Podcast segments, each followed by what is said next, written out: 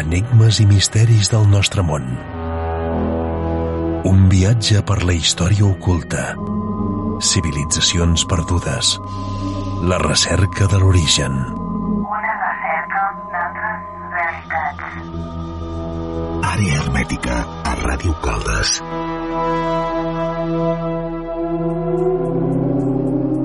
Naveguem per les ones d'altres mons, on intentem connectar amb el nostre origen primordial. El misteri de la vida no és un problema a resoldre, sinó una realitat a experimentar. Frank Herbert.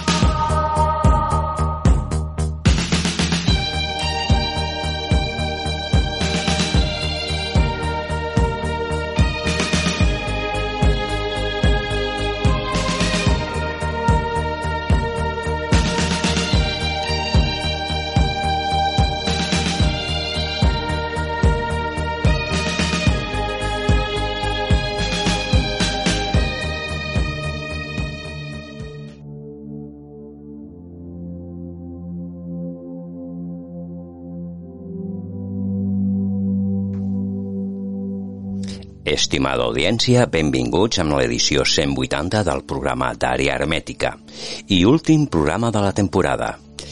I aquest programa farem un repàs al nostre col·laborador d'Humanitats, Albert Carol Vidal, perquè bueno, hi ha coses a retocar i a vegades també farem un repàs al que ha passat durant tot l'any al programa.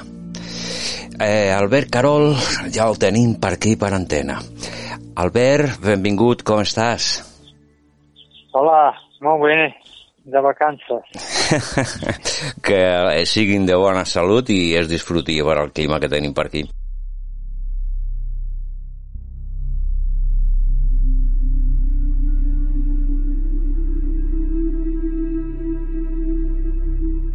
I abans de començar l'entrevista, Albert, amb el teu permís, si et sembla, volem compartir una experiència que va tindre la nostra col·laboradora Paqui a la nit de Sant Joan, amb una mena d'éssers que semblava que tenien la pell de plàstic. Curiós cas. Endavant, Paqui, i moltes gràcies. Bueno, José, te quiero compartir una de las cosas que me han ocurrido este día 24 de junio. A ver qué te parece. La verdad es que para mí fue muy gratificante y ya te digo que las cosas me las tomo siempre con naturalidad y, bueno, siempre con, con, los pies en la tierra, ¿no?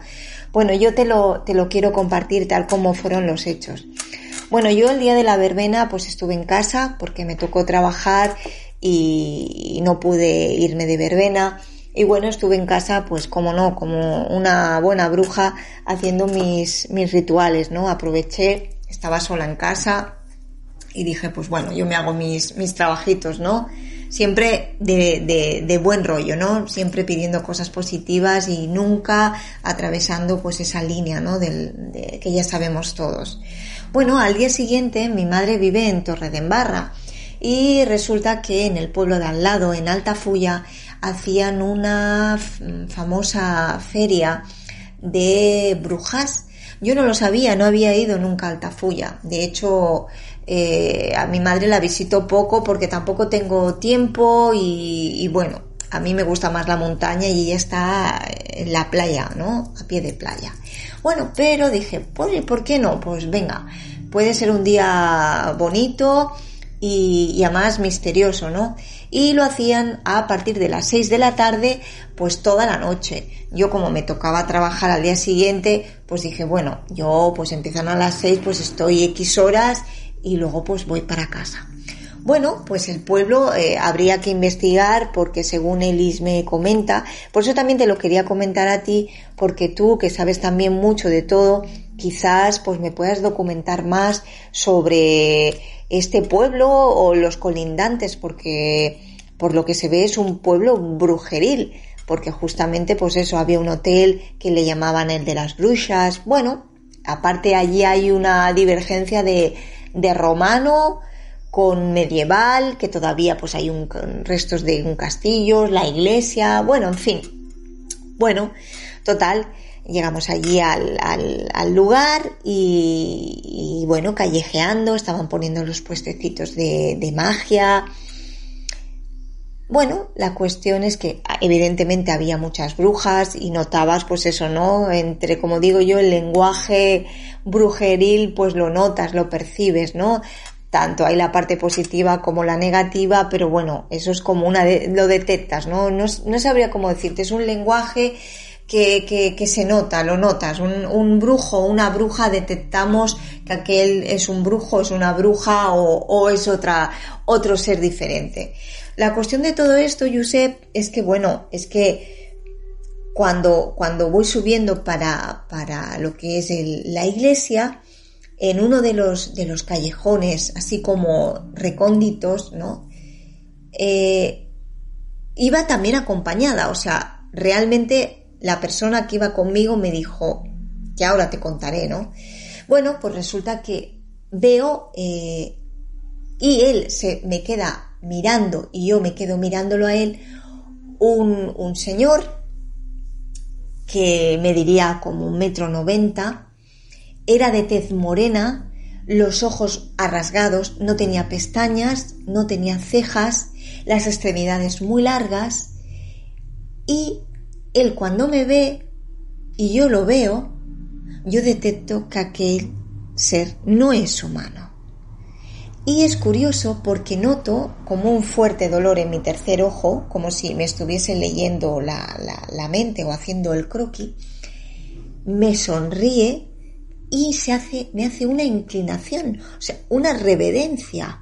Pero es curioso, Josep, porque yo automáticamente le hago lo mismo, o sea, me inclino hacia él, que es un saludo que en, este, en esta edad que vivimos, en esta época, no se hace pero él me sonríe y me hace la reverencia. Pero resulta que iba acompañado porque había una mujer que no estaban, eh, no estaban al lado, estaban un poquito apartados, pero era como una sincronicidad y la miro a la mujer, la mujer era pequeña, muy delgada, también tenía las extremidades largas para, para el cuerpo, tez morena, tenía los pómulos hundidos, los ojos muy arrasgados, muy grandes, labios muy carnosos, y es como si estuviesen conectados, me miran los dos y hacen la reverencia.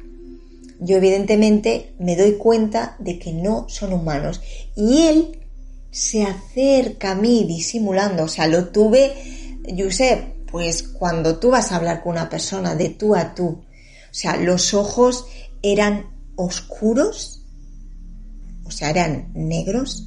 En cambio, la mujer que también se me acercó, ella los tenía de un color verdes como, como, ¿cómo decirte? Verde turquesa. Era algo...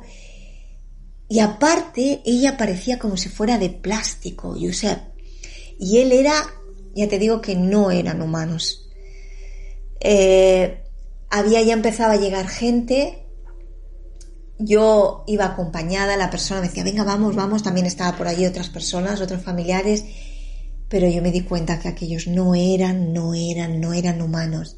Es curioso porque yo seguía caminando y volvía a girarme y ellos los dos simétricamente me volvieron a hacer la reverencia y a sonreírme. O sea, yo la verdad encantada fuesen lo que fuesen, Josep, fuesen del planeta que fuesen, porque yo analizando, yo pienso que podían ser venuvianos o podían ser de Andrómeda. Eran, pero ya te digo que no eran de este mundo para nada, para nada. De verdad que no. O sea, ¿qué hacían allí? No lo sabremos. Se mezclaban entre los demás. Bueno, pero yo digo, ¿cómo los demás no se dan cuenta? De hecho, la persona que iba conmigo, que es, es, es una persona que no cree en nada, que es escéptico tal y no cree en nada, evidentemente yo no le podía decir nada, porque ya sabes que a veces estos temas, y menos en familia o depende que no se pueden hablar, me llegó a decir, qué dos bichos tan raros, ¿no? Qué raros. Y es curioso porque se querían acercar a mí. Bueno, ahí quedó la experiencia, muy agradecida, fuesen lo que fuesen, hubo una conexión, hubo un reconocimiento y bueno, quizá Josep con esto nos quieren decir que aunque a veces estemos muy atrejeados, muy con mucha faena en la vida cotidiana, pues de, de vez en cuando, cuando salimos de nuestra, de nuestra rutina y de nuestro estrés, pues quizá estos seres aparecen y te dan pues esa, ese toque, ¿no? De decir, no te olvides que estamos por aquí. Fue una experiencia de verdad, de tenerlos súper, súper cerca. Yo no tengo miedo, Yuset, para nada. Ya te digo, al revés, eh, lo estuve cerquísima, o sea, pude verle con claridad, no es decir desde lejos, sino de tú a tú, muy cerca y de hecho el, el chico se acercó muchísimo a mí, o sea, casi me roza y yo me lo miré y, bueno, efectivamente no era. Y la chica también la tuve muy, muy, muy cerca. Y ya te digo que era como una piel, eh, es que no sé, parecía plástico, parecía terciopelo. Es curioso, ¿eh? Y, y bueno, dentro de lo que cabe, al haber otra persona que me dijo que eran muy raros, dije, bueno, al menos lo, lo están viendo, aunque lo que yo vi era mucho más y ellos pues me detectaron y yo los detecté a ellos. Ahí, ahí queda este, esta, esta historia y bueno, esta experiencia, ¿no? Y, y bueno, a ver qué nos depararán más adelante las cosas.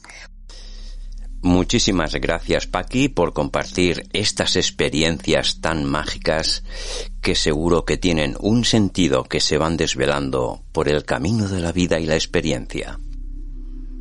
Àrea hermètica a Ràdio Caldes.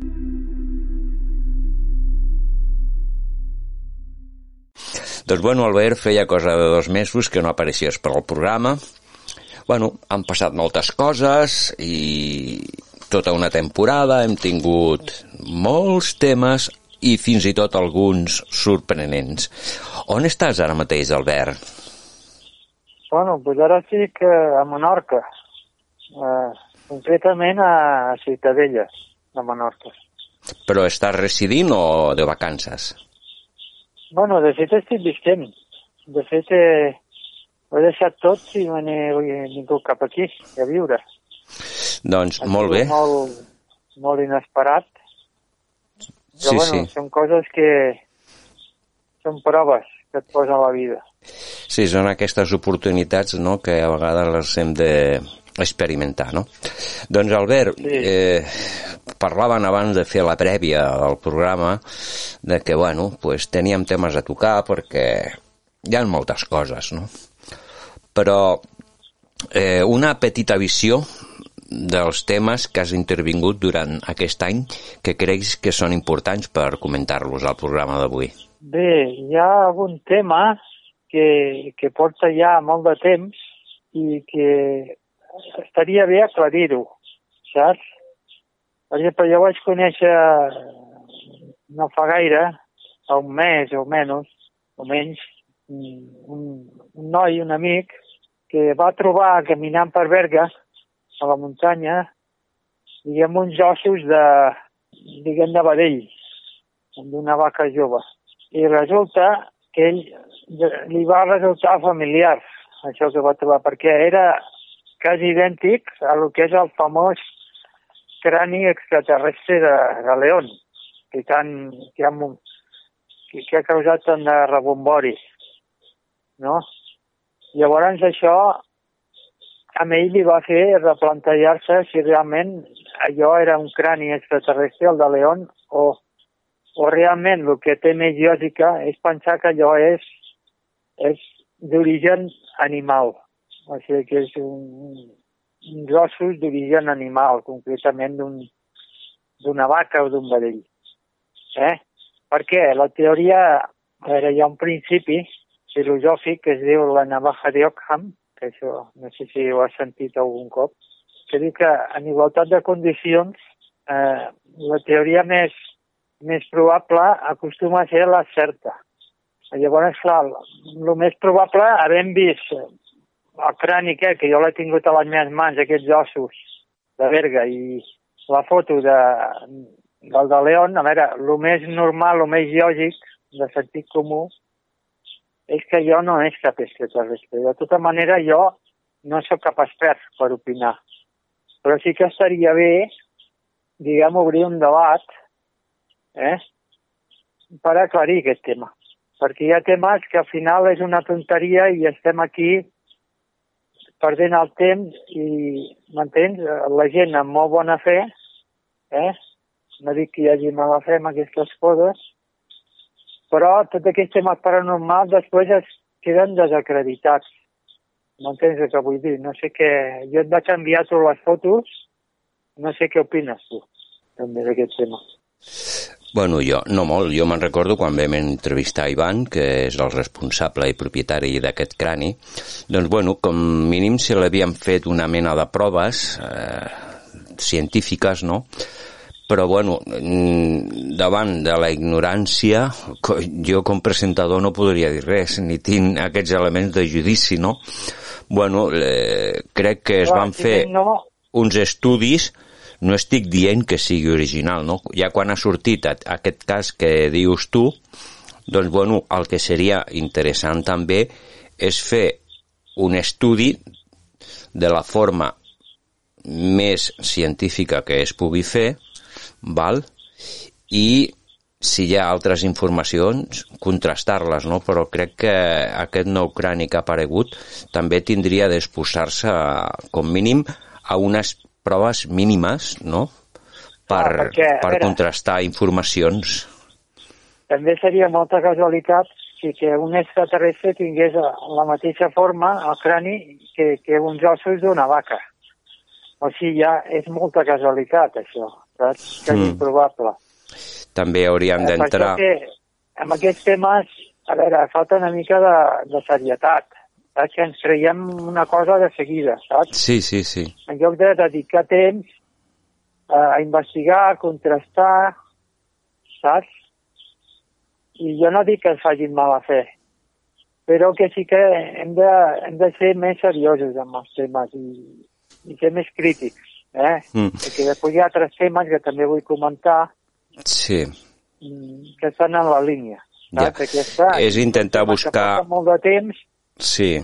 I que al final la gent s'ho creu, saps? I, I això desacredita tots aquests temes de misteri, saps? Sí. Bueno, de fet, el misteri és molt complex perquè eh, els investigadors eh, van amb el aquell perfil just, no? que no li poden donar respostes, però que sí que s'apropen hipòtesis. No? És un, camp molt complex, no? donen respostes, no? però l'evidència científica, o possiblement és que la ciència, l'oficial, es limita només a uns paràmetres, no? i que sí hagués, podrien uh, sortir altres uh, elements d'investigació que no estan aprovats, no? O sigui, és, és molt complex. Tampoc eh, vull extendir-me perquè és un tema que desconec, no? Les investigacions que podem portar a mà són de, a, a nivell arqueològic i no puc dir res més. També sí. tenir la humitat de que si t'has equivocat, que això ens pot passar a tothom, pots reconèixer que t'has equivocat i no passa res, saps? I després ho intentes fer millor una altra vegada, aprendre els errors saps? I aquest país ens costa reconèixer els errors, però equivocar-se és com aprens a fer les coses, saps? Llavors, amb aquest tema, falta debat. Eh, el que defensin la postura pues, que és un extraterrestre, vale, que portin proves, i els que pensin perquè és un os d'un animal, que a mi és el que jo penso sense conèixer massa el tema, però per sentit comú, pues, que també defensin aquesta postura. Saps? I la gent que tregui després les seves conclusions, però deixant els egos a part, m'entens?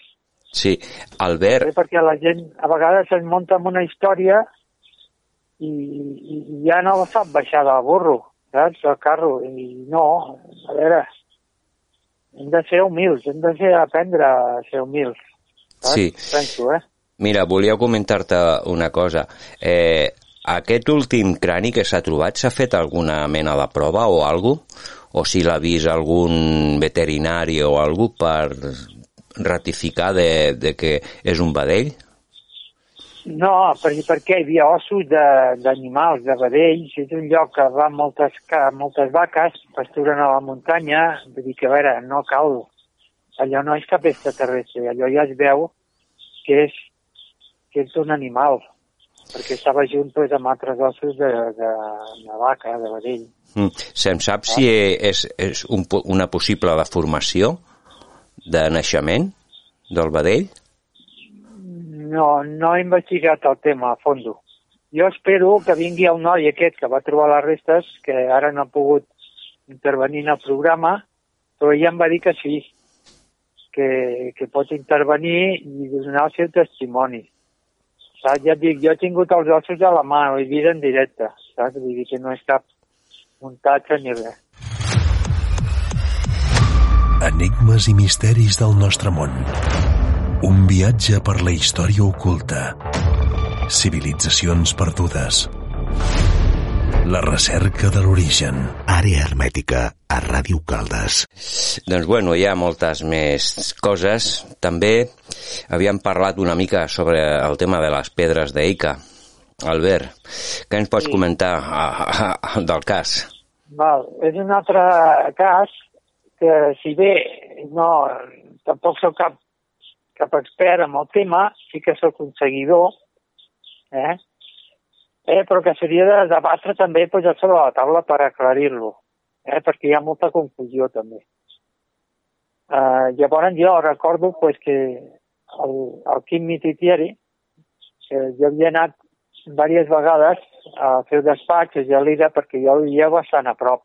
Jo soc de Martorelles, de Gelida, eh, tenim gent coneguda en comú, saps? Llavors, últimament, en la seva, els últims anys de vida, doncs eh, vaig tenir alguna relació amb ell.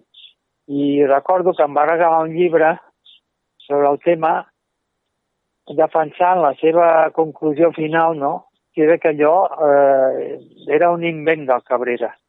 Que sí que hi havia pedres autèntiques, poques, n'hi havia no masses, que eren ninques, però que tenien motius com sols, flors, saps? Un altre tipus de motius.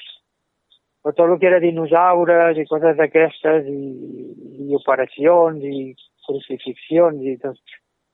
Tot això, ell va arribar a la conclusió de que això s'ho havia inventat el Cabrera. Eh? I, bueno, aquesta és la seva, la seva conclusió, la seva teoria. Jo després vaig conèixer altres informacions, sobretot del Josep Sarnaguet, d'aquest investigador també, i, però ara, eh, d'alguna manera, he, he tingut accés a altres investigadors, a treballs d'altres investigadors, i hi ha coses que no estan clares.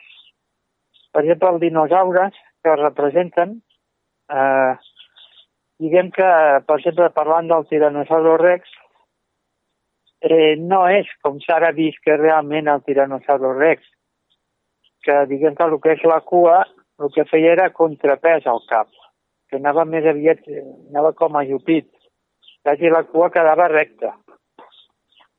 I la representació que, que feia Cabrera, bueno, que de les pedres d'Ica, la cua fa com un angle, que això eh, podem pensar que això va ser una còpia de llibres de, de paleontologia de dinosaures dels Estats Units de, dels anys 70 o d'aquella època, que eren erronis. Ara s'ha demostrat que, que la representació del Tyrannosaurus rex no era eh, acertada, sinó que era el que ells creien en aquella època. Llavors reprodueix aquells errors. Llavors ja, això ja et dona peu a pensar eh, que hi és una falsificació. De tota manera, eh, és un tema a debatre. Jo tampoc sóc un expert per dir que totes són falses o... Eh, és un tema de posar sobre la taula i, i debatre les diferents postures, saps? És com... Després hi ha moltes pedres Sí, que, que, bueno, que, que són com pornogràfiques, no? Tot això també ja es veu que és fals, que una civilització avançada i tal, pues no, no fa aquestes coses. Eh? D'alguna manera, eh, jo sospito mm, que la, la tesi la conclusió del Timothy Thierry podria tenir part de, una gran part de raó. Eh? De tota manera, pues, el que ha descobert el Josep Sarnaguet també podria ser autèntic. No, és, no sé, és un tema eh, que no està clar. Seria d'aclarir, si més no, saps? Espero que a la temporada següent sí. podem convidar detractors i defensors de l'autenticitat de les pedres d'Ica i treure conclusions. Sí, Perquè si no la gent es queda amb- temes que, que no són del tot veritat, saps? I es pensa que són autèntics. sí. Una de les raons que, que, bueno, que defensava Josep Cerneguet era algunes amb la precisió milimètrica no? de fer el dibuix i una altra de que segons quines pedres tenien un camp magnètic, no? Diem algunes, no volem dir totes, però aquesta hipòtesi que entres tu jo també crec que és en part que hi ha una, unes certes pedres i que amb la possibilitat del misteri que, que hi havia, doncs, bueno, ja saps, a Perú, estan a peu de canya per fer negoci i tot el que és turisme, no?, a nivell arqueològic, no? I potser eh, hagi passat Sí. Per al cap de fer una font d'ingressos, ja no per al doctor Cabrera, sinó per possibles persones que estan allà per fer una mena de negoci pues, als turistes. El mateix que tu quan vas a un santuari i et venen una reproducció de la verge, no? A la millor es va fer amb Ah. aquesta hipòtesi i, i el que passa que no es van vendre totes, dic jo. Clar, llavors eh, s'ha de fer treball d'investigació, aclarir el tema, a veure si l'any que ve podem aclarir-ho amb experts que bueno, ja s'han escrit llibres i a veure si es pot aclarir, saps? I també, per exemple, altres temes que també són sospitosos, que això ho vaig parlar amb el Jaime Maussan de Mèxic, és, per exemple, el tema de les pedres de Ojuelos, que ja bueno, surten extraterrestres per tot arreu i platillos volantes i tot. Llavors, clar, ell em va confessar fa anys ja que, que ja sospitava, perquè una cosa és trobar una cosa, però que hi hagi com un mercat, saps?, de, de pedres eh, plenes de, de dibuixos d'extraterrestres, tot això ja és bastant sospitós de frau, saps? El tema de Càmbaro, a Mèxic també, de que es van trobar unes figures de dinosaures. A veure, tots aquests temes mm, s'han de replantejar una mica per, per donar una mica de serietat, saps? Una mica el que li va passar a von Daniken, que basant-se en fets reals de la cova de Tallos, ell es va muntar una història i es va fer d'or. Saps? Però hi havia moltes coses que estaven inventades, Sí, sí, sí. Bueno, va, no eren reals. De fet, quan vam parlar amb el programa amb en Jaime Rodríguez Tanguay, ja ho va dir que, bueno, eh, eh, les fotos que va posar Von Daniken les va agafar i no tenia el permís de, de Juan Moritz per publicar-les. O sigui, això era evident. O sigui, aquí eh, Von Daniken va fer la mà seva. O sigui, el pacte que van fer no era aquell. Però, bueno, sembla que la cosa estava per aquí i, i és interessant. Doncs, bueno, Albert, més temes. Eh, Menorca, una illa plena de misteris, sobretot els megalits. Què ens pots contar? Des d'aquí, si ens escolta, pues, bueno, hi ha un, una mica en comú, el José, el José López, d'aquí una forta abraçada, que és una de les persones que fa moltes investigacions sobre els megalits a l'illa de Menorca, i, Albert, què ens pots contar eh, per la teva Bé, pròpia experiència? Jo sóc ignorant de Menorca, fa poder un mes que estic visitant monuments de la gent, pues, els oients que tenim aquí també, una salutació els oients menorquins, fidels, que han tingut l'amabilitat d'enportar-me a poblats telaiòtics, a coves, i bueno, he pogut copsar eh, el que és Menorca i realment des de, des de Barcelona no et fas una idea de lo que és, perquè això és una illa plena de megalits, una energia increïble, Mm, una illa també amb restes de, dels templers, dels càtars. Jo vull, havia anat a comprar al súper i m'he trobat dos monjos tibetans. Es veu que aquí hi ha, hi ha dos centres tibetans a la illa, un que està a Ciutadella, que és on estic jo, i un altre que està a la muntanya més alta de, de la illa, el Toro, el Toro, i està allà, l'altre centre. I llavors aquesta gent, els tibetans, eh, jo sempre me'ls he trobat a llocs molt especials, una energia molt, molt espiritual. I el fet que estiguin aquí no m'estranya, perquè ells no van a qualsevol lloc. Ells estan al Pirineu també, i perquè són llocs eh, per fer un, un treball intern de connexió. Saps? Jo el que vaig venir aquí una mica a veure, sense intenció de quedar-me, i ja em vaig enganxar. I ja vaig connectar amb algú que, no sé, em, em va canviar bastant la vida.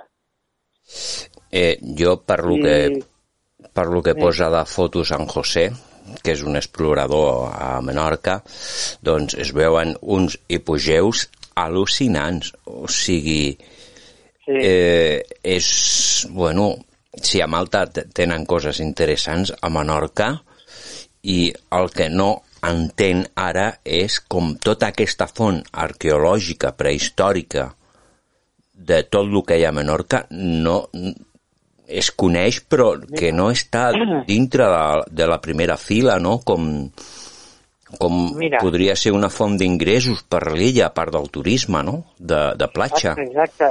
Està com, a més, el monument més impressionant de Menorca, que m'han dit aquí la gent que sap, que és un pou iniciàtic que està a poble de, a, mig, a, a, pop, a prop de Laió, a poble de Laió, i es va covar que és particular i no deixa que n'entri ningú, saps? I es veu que és una cosa impressionant a nivell mundial, no? Excavat a la roca i està totalment desaprofitat. Llavors, clar, veus, veus aquestes coses, mm, ja et dic que inclús els de Barcelona no sabem el que hi ha aquí. Perquè jo això em recorda molt aquestes roques excavades eh, a la Índia. Les coves, per exemple, de, de l'Ora, de Janta, o sigui, allà està més treballat, diguem, la- l'escultura, però bueno, això, moure aquestes pedres enormes, vull dir, això era gent que tenia un coneixement espiritual. Sí, i, i Saps? Hi ha De més d'una no se sap. formació. Oficialment diuen que, bueno, que això ho feien doncs, amb cordes i tal, no? però els mateixos oficialistes diuen que això és una hipòtesi, que ells realment no ho saben. Ja. Mm.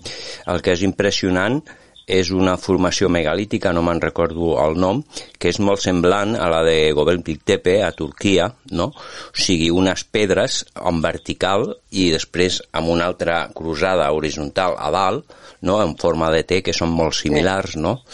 I són unes pedres que, te, vull dir, no sé on, si se'n sap arqueològicament on, on són les canteres, però per moure aquelles pedres, només la forma de posar-la en vertical, jo crec que és una tasca molt complexa. Són les taules. Les taules que està ple sobre l'illa, curiosament, a Göbekli Tepe, a Turquia, un jaciment relativament recent, que està al sud-est de Turquia, és el mateix. El que passa que hi ha més representacions de gravats.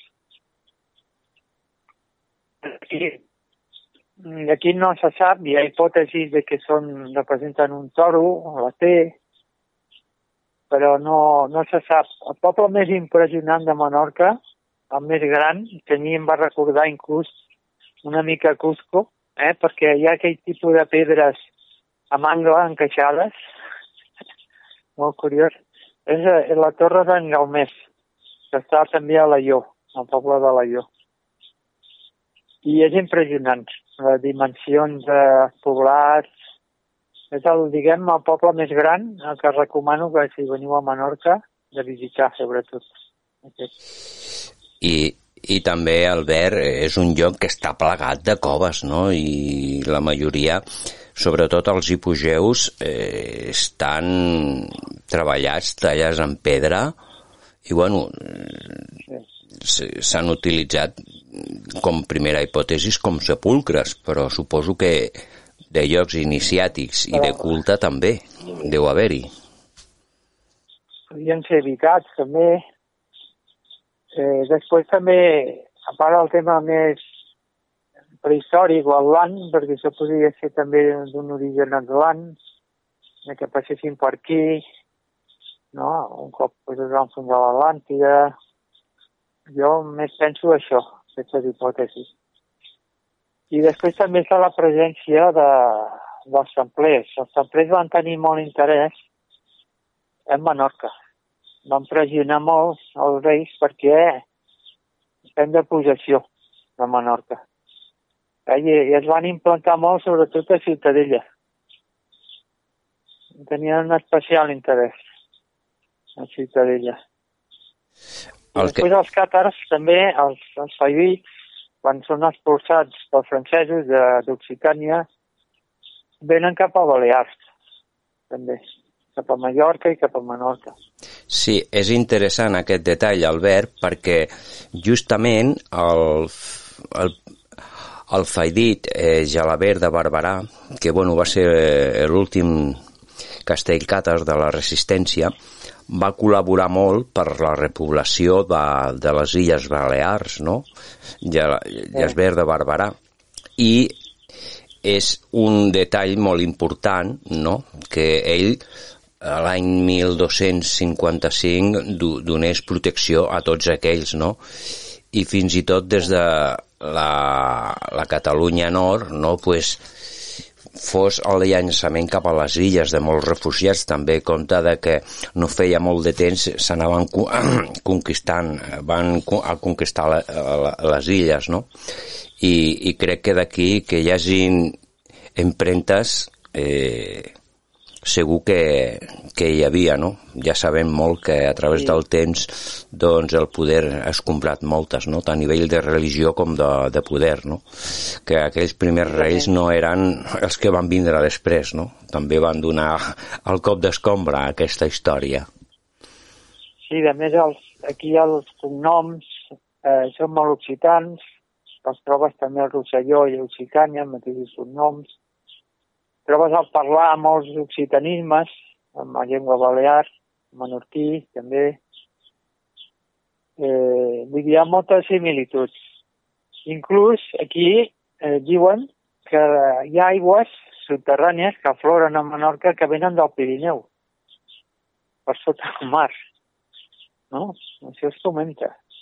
Bueno, és una hipòtesi, és una hipòtesi.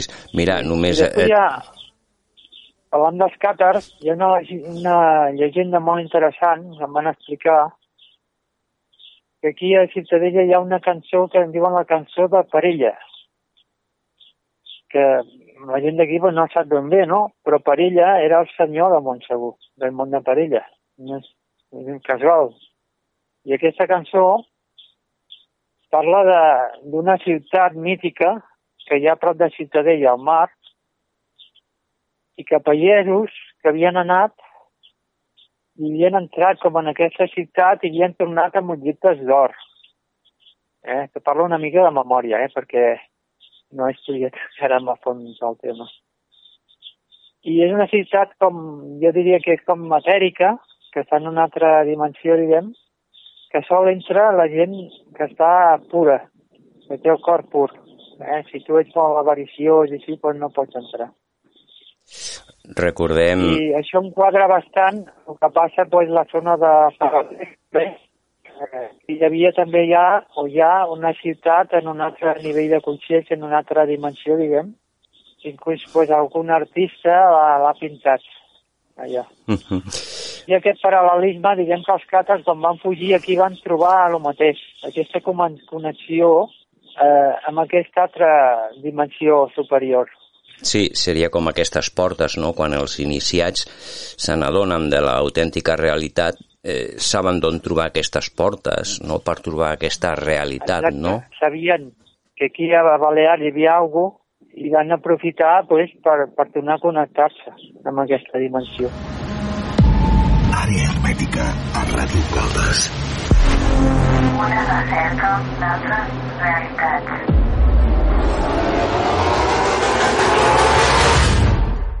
I també una curiositat és que aquesta cançó parla de, de Joan i Joana, dels Joans i de les Joanes. Això podria ser una referència a, a, als, als seguidors de Joan, que eren els càtars, saps? Del, de l'Evangeli de Sant Joan. També, o sigui que està ple de referències eh, al catarisme. És interessant i a part que, bueno, si aquest lloc és un lloc telúric i fort, també ens recordarà d'aquell, quan parlava Antoni Rivera del Triangle de les Balears, no? Que Exacte. aquestes manifestacions fossin algo, algo especial, no? De fet, a mi m'han explicat gent d'aquí que ha tingut avistaments impressionants.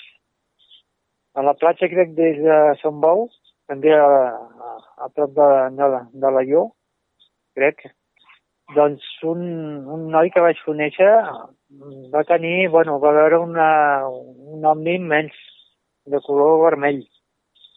És una zona de bastants avistaments, també em comenten. Sí, estan Aquest- bastant recollits i el que... Que... a vegades surten del mar, aquests objectes. És com si hi hagués una base en el mar, que ja fa anys que es parla de, de la base aquesta de les Balears. ja ho comentava Antoni Rivera d'aquest triangle de Balears i tot això eh, hi ha una un, una anècdota no? i molt interessant com per exemple les altres illes com Mallorca, Eivissa, Formentera no? que sí que hi ha presència megalítica però és única a Menorca és que està plagada de Sí, no, no. monuments Jo no m'ho pensava trobar-me això, perquè és que és, a- mira, el mateix lloc on estic residint jo és un poble talaiòtic. O sigui, que tot arreu està ple. No és que n'hi hagi un allà perdut. És increïble, de coves, escalada, bueno, a la platja, per, per tot arreu trobes. sí, Eh... eh, Que vol dir que era un lloc amb una energia especial, sí. saps? si te n'adones Albert També hi ha, aquí a la cova d'en Galmés, es va trobar una estàtua egípcia. No me'n recordo de quina deessa era, però es va trobar una estàtua egípcia. També mencionar que el culte a Tanit, que està aquí a Menorca, està també a Eivissa. Sí, la Tanit deessa, era- la deessa Era la Tanit. dona de Baal. I també hi ha una teoria que diu que Balears ve de Baal, del déu Baal dels fenicis. Així és. Aquí hi hauria també la presència dels fenicis. Que jo crec que els fenicis, el culte Baal i contràriament a el que diu altra gent que tu coneixes, era més eh, el que era el culte mm, de les deïtats de l'última etapa als l'an, que era més aviat de sacrificis d'animals, més aviat eh, no era de llum, saps? era més aviat decadent. Eh? Però aquests, diguem que aquest culte, diguem que per mi, eh, diguem que va utilitzar llocs que eren molt més anteriors, és la meva hipòtesi. Eh? Que eren poder d'origen més al l'an, més de llum. El mateix que va passar amb les piràmides, a Mèxic o a Egipte. Mm. Ja tenim referències bíbliques també, no? Quan Abraham intenta fer un sacrifici amb el seu fill, sigui, tenim referències, no? I si parlem de referències bíbliques, eh, són referències Val, clar. Val la recuperades de- d'altres cultures, no? Babilònia, Assíria, o sigui, eh, Egipte, eh, són, són fusions, Eren- no? Eren religions de, de sang, de sacrifici, no eren religions de, de llum. És la... I a veure, la Bíblia t'explica que hi havia com la rivalitat entre els seguidors de Jehovà, que per mi també era, era un manipulador també, eh? i els de Baal, que eren més donats a, a, inclús a sacrificis humans. Eh? Però, diguem el que és el gnosticisme, que per mi aquest sí que té una arrel més original de l'Atlàntida, més antic, eh, aquests eren d'alguna manera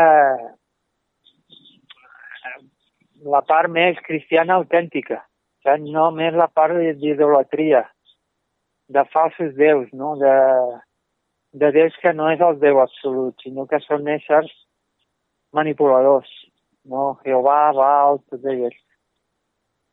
Llavors a mi que em venguin a Baal com un gnòstic, com el que s'està intentant fer ara, manipular, no sé, no em quadra. Jo recordo, per exemple, haver escoltat Ismael Medina, Alicia Bayo, parlant del culte de les èlites satàniques que dominen el món, i és el culte Baal. M'entens? Eh, jo tinc claríssim, no?, tot això. Però actualment es vol confondre la gent, es vol donar per llebre, saps? Bueno, de moment sembla que, que l'estan aconseguint per les formes de difusió dels mitjans, que, bueno, que crec que estan una miqueta alterats. I bueno, la gent segueix aquesta forma de vida, no?, sense preocupar-se de fer una recerca interior per fer aquesta forma de, de, de, de cercant la realitat a través de l'experiència, no?, que és el que se, es pot determinar, no?, perquè tot el que és donar una informació i tu la tens d'agafar i d'aquesta forma d'informació tu tens de tindre i obeir unes ordres per tindre la teva forma de vida, doncs, bueno, estàs fent un servei a, als que estan dominant, no? Ja sigui l'època que sigui, des dels romans, eh, l'edat mitjana, fins al, als dies d'avui en dia. Eh, bueno, suposo que han evolucionat enmascarant uns fets que són positius o bons, però per darrere estem veient de que no és així, no? I crec que la mateixa ah, estratègia és el mateix de sempre. L'únic que canvien són les formes doncs, per aquesta evolució, aquest món que estem rebent des de fa 2.000 anys, tota aquesta evolució que va sorgint, no?, és manipular la societat perquè aquestes èlits es puguin estar on són, no? Clar. Mira, realment gnòstics, cristians primitius, els efenis, els grecs, eh, de certes escoles gnòstiques gregues, aquests eren els autèntics cristians. Després hi ha els idòlatres, de Jehovà, de Baal, tot això és idolatria, és, és fals són falsos déus. Això s'ha de deixar clar, saps? Sí. De... Diferenciar. Sí, bueno... No crear tanta confusió. Sí, de fet ja eh, en tot el món hi ha moltes descendències i tot, no? Jo una vegada vaig escoltar a través d'un investigador, no?, de que el rei David feia culte a Val. Mm, no, no quadra, no quadra, doncs perquè eh, el culte a Baal que es practica al judaïsme és aquest grup, que a vegades hem parlat al programa, que ve de Síria, s'estableix a la Mar Mort, i, bueno, i després, a través de conflictes, és absorbit per Israel, no? I adopta la creença de Judea, però ells d'amagat segueixen mantenint el seu culte a Val, no? I el més clar que tenim són els descendents, els reis de d'Israel, Herodes, el gran de Herodes el fill, no? Aquests són unes persones imposades pues, per al govern invasor que era eh, l'imperi romà, no? I en canvi anava darrere dels descendents de, del rei de, de David i de Salomó, vull dir, o sigui, eren clars i, i clarificat, no? Clar, pensa que aquesta gent que venen d'Orient, després, a través dels fenicis, pues, pues, tenen control pues, de, de Catalunya, després creuen l'estret, pugen cap a Anglaterra i al nord d'Europa, Dinamarca, Alemanya, tot el que és el nord d'Europa. Per això s'assembla tant mm, el judaïsme al calvinisme, al protestantisme, perquè diguem que és el mateix. Per això van trencar amb Roma. Saps? Roma, diguem que servia més a una altra deïtat. Sent tots dos manipuladors, eh? És com la lluita entre Cartago i Roma. Però bueno, és molt complexa perquè després s'infiltren a Roma, el que és el papa Borgia, per exemple, era un, bueno, un origen pues, molt satànic, no? ja es veu. Eh? I va ser una infiltració. La màfia també. I el que era el regne d'Aragó, eh, que era el regne d'Aragó, era com una còpia del Fenicis. Era un regne marítim. Eh? No era un, un regne peninsular, centrat a la península ibèrica. Era, era el mar, perquè eren els pobles del mar, els fenicis. Igual que els pirates, que era el mateix, jo crec. Era la gent del mar. Eh? Què passa? Que, diguem, a Catalunya, per exemple, a Balears, aquesta gent era l'èlite, però el poble, la genètica del poble era una altra, era més atlant, o sigui que és com una contradicció. Mm. Saps? De fet, Albert, eh, tenim... Passa el mateix a Anglaterra, per això amb Anglaterra i Catalunya eren aliats. Sí, sí. I per això a Anglaterra, perquè no defensés Catalunya, el 1614, li donen unes concessions, no? Jo no sé molt d'història, però crec que això té a veure amb Gibraltar i amb Menorca, no? perquè Menorca va ser anglesa una temporada. També és, és entendre una mica la història des d'una altra perspectiva. Àrea hermètica. El nostre foc. El nostre passat. La recerca de l'origen. Civilitzacions perdudes. Un viatge per la història oculta. Enigmes i misteris del nostre món. Àrea hermètica a Ràdio Caldes. Cada dimecres, a partir de les 8 del vespre. Una recerca d'altres realitats.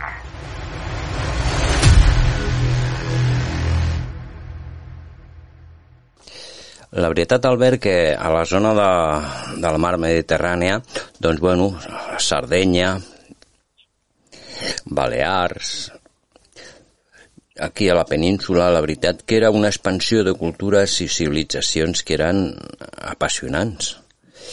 I tot això, Malta pues, també, has deixat Malta, Sí, sí, Malta, des del luego, tota la part mediterrània és excepcional, no?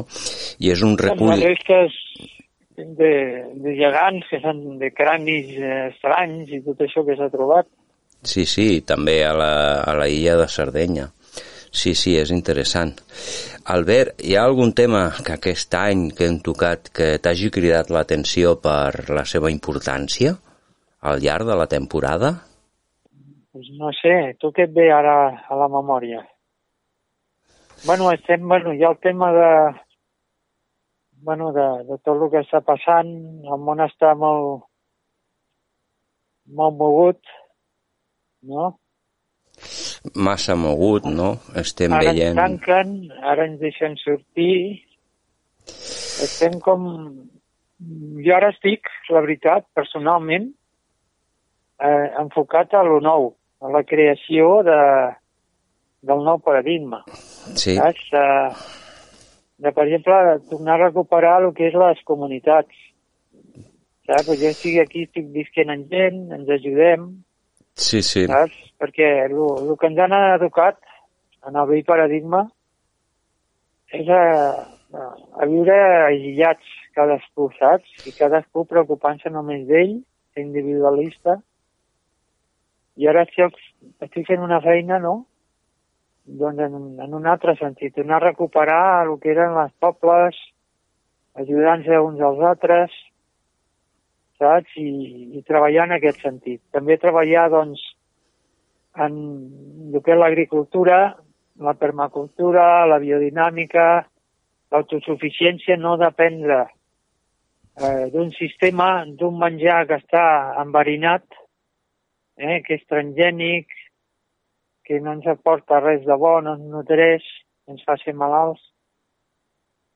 Aprendre a la bioconstrucció, a crear, a fabricar-te tu el teu propi habitatge d'una manera senzilla, una mica anar sortint d'aquest sistema que, que és destructiu. No? Ja estic totalment enfocat en aquest sentit. Perquè Menorca, recorda que als anys 70 va ser una illa molt hippie. De fet, aquests hippies d'aquella època vivien en aquestes coves. Després el van fer fora, pobra gent, i bueno, hi va haver moltes manifestacions, no? Però bueno, al final van acabar amb tot aquest moviment. Sí, de cara al turisme... Té aquesta energia de, de viure... És l'illa de la calma, en diuen. L'illa de la calma. Perquè aquí, realment aquí, a part no hi ha res de contaminació. Jo, clar, jo venia del Baix Llobregat. Clar, allà bueno, hi ha una contaminació de químiques, de, de tot, d'indústria. Jo venia aquí a passar-me tots els mals, la veritat. L'aire és pur, l'aigua, malauradament, el turisme l'ha acaparat tot,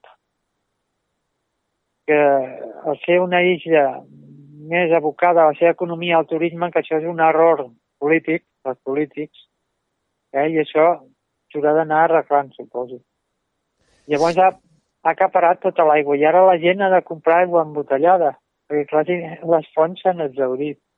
Mm. Saps? Quan abans la gent tornava a les veus i, i, i bevia l'aigua d'allà, agafava l'aigua d'allà. Te'n recordes, Albert, fa molts anys, no? Alguna d'aquelles persones que ja no estan en nosaltres, que feien la predicció de que la gent, bueno, estava pues, en aquell moment amb el conflicte que era quan eh, va esclatar la guerra del Golf, va passar el problema dels Balcans i deia, sí, és un problema, però no penses el dia de demà el que t'ha de vindre? Bueno, allò que ha de vindre ho estem vivint sí. i més enllà del que estem passant, doncs ens estan rebentant amb les energies, s'estan aprofitant de formes de vida que ens han imposat ells, no?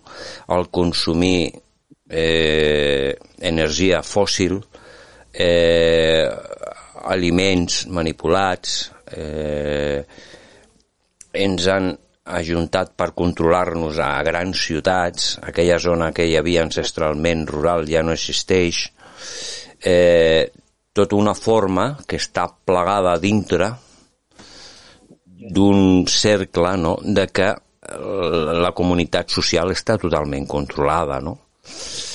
I bueno... No, mira, el vell món està caient, ho estem veient de fa temps ja, està enfonsant, ara no saben com, com seguir endavant.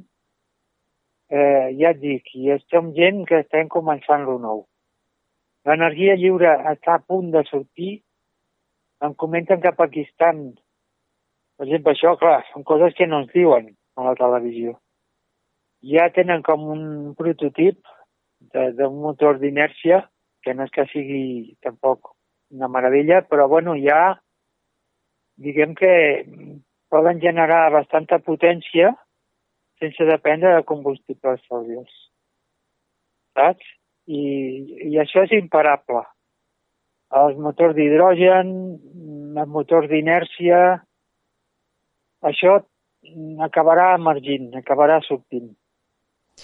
Bueno. I l'era del petroli, l'era del domini anglosaxó del planeta, això ja s'està acabant també. Ara eh, està emergint la Xina, la Índia, Rússia, mm, s'acaba aquest domini anglosaxó. Sí, sí. Que hem patit. Aquest, aquest imperi dominat per grans petroleres sí, i... s'enfonsa. Perquè tu quan tens la gent comunicant a cada segon a tot el món informació, això és impossible de controlar. I, I- el problema d'avui és el que tenim, però és que el dia de demà, si això no cau abans, serà l'aigua, perquè aquí a Barcelona ho tenim. Eh, tota l'aigua de Catalunya, per molt que sigui per l'Institut de l'Aigua de Catalunya, que ajuntaments grans com Barcelona, però l'aigua està amb un poder. Akbar Barcelona és d'una multinacional d'Aràbia Saudí que controla quasi el 90% de les aigües de la Corporació Metropolitana del Vallès, la conca de la, del Besòs, la conca del Llobregat, i què vol dir això? Si aquesta multinacional està, és la que donarà ordres per pujar el preu i la Ah, guerra de l'aigua. Perquè, el meu poble, sí, el meu poble, a Martorell, té uns aqüífers, té un llac subterrani que, que és que no t'ho aga- no acabes. Abans l'aigua era pública i era baratíssima. L'alcalde de Convergència, ara no sé com se diu aquesta gent mafiosos, què va fer? Doncs va vendre la- l'aigua a això, Akbar, que això és de Suez, que és del Rothschild, eh, de la família Rothschild, d'aquests, els satanistes d'aquests. Hi va haver unes manifestacions al poble, però bueno, no hi va haver manera. I ara val com el triple, o més, el rebut de l'aigua. Sí, Saps? Tenint uns aqüífers impressionants a Sí. Mira, el que va passar aquí a Caldes, aquí a Caldes tenien eh, au- autosuficiència de l'aigua i bueno, com la font de l'aigua era la riera de Caldes i estava super explotada, doncs va arribar a un lloc d'urbanitzacions que no hi havia aigua i van estar quatre dies per obligar la connexió a Ter Llobregat. I què és el que va passar? Doncs aquí a Caldes, a la zona del camp de golf, tenim uns aqüífers impressionants, impressionants. I la qüestió era connectar-se al negoci, no? I ara aquest negoci doncs passa per això. Hi ha una empresa d'aigües, però qui la controla és Akbar. Qui Mira. controla Akbar i va haver-hi una història Mira, molt això ho gran. conec. Això ho conec jo bastant de prop, perquè la concessió li van donar un, al principi, en el que em sembla que era aigua de Barcelona, amb una altra empresa espanyola. I, i després es, es va canviar així pel morro, la Generalitat. Eh? I ho van donar al, això, a Akbar, al Rothschild, no? Clar, això, això va ser, bueno, un delicte total, vamos, és que no, no, no té per on agafar-ho, això. Va ser por Real, Real Decreto i punto. Sí, el mateix que va passar al Vallès, en, Ca- en Casa, l'empresa d'aigües de Sabadell, que tenia bastants localitats de- d'aigua, no? Aquí a la zona de Caldes i els pobles propers era Saur, no? Però que, bueno, que Saur ja és dintre d'aquest col·lectiu. I hi ha molta moguda. Aquí hi ha molt i aquestes maniobres són el de sempre. Albert, estem acabant. Eh, últimes conclusions. Bé, doncs, eh, jo estic esperançat de que la gent reaccioni, comenci a sortir-se una mica del sistema, comenci a ajudar-se entre si, eh, anar més cap a la natura, bueno, jo és el que he estat fent, i, i bueno, eh, això s'està caient i hem d'estar preparats per aquesta caiguda, caiguda forta, diguem. Eh? Sí, la veritat és evident i la persona que no es pari a pensar, doncs no sé, eh, la veritat la persona i la societat la té a les mans, però clar, si s'estima ser una titella guiat per un sistema a través dels fils que donen els mitjans, doncs aquí esperem algun dia alguna reacció en benefici de tots, no? I és així. Albert, s'acaba la temporada, al setembre tornem, preparem coses, eh, últimes paraules per als oients. Pues res, eh, gràcies per escoltar-nos i, i salutacions des del de, paradís de Menorca. Doncs moltíssimes gràcies, Albert, encarregat d'Humanitats del programa. I, estimada audiència, a partir del setembre, avui és l'últim programa, l'edició 180, àrea hermètica de Ràdio Caldes. Rebeu una forta abraçada de l'equip i la propera temporada, doncs, bueno, eh, farem pensament i aportar coses noves, sempre que estigui amb la línia de l'audiència. Ja sabem que no tenim molts números, però tenim grans escoltes, escoltes molt intel·ligents que saben triar. I la veritat, amb els oients aprenent moltíssim, sobretot de forma amb xarxes per privat a vegades he après moltes coses de vosaltres, no les puc difundir perquè jo no sóc un entès, no, sóc una persona que fa transmissió té coneixements de la font, que és l'entrevistat. En aquest cas, pues, Albert ha compartit amb nosaltres. Rebeu una forta abraçada, Josep Cozar als micròfons i en Humanitats, Albert Carol. Fins la propera temporada. A reveure.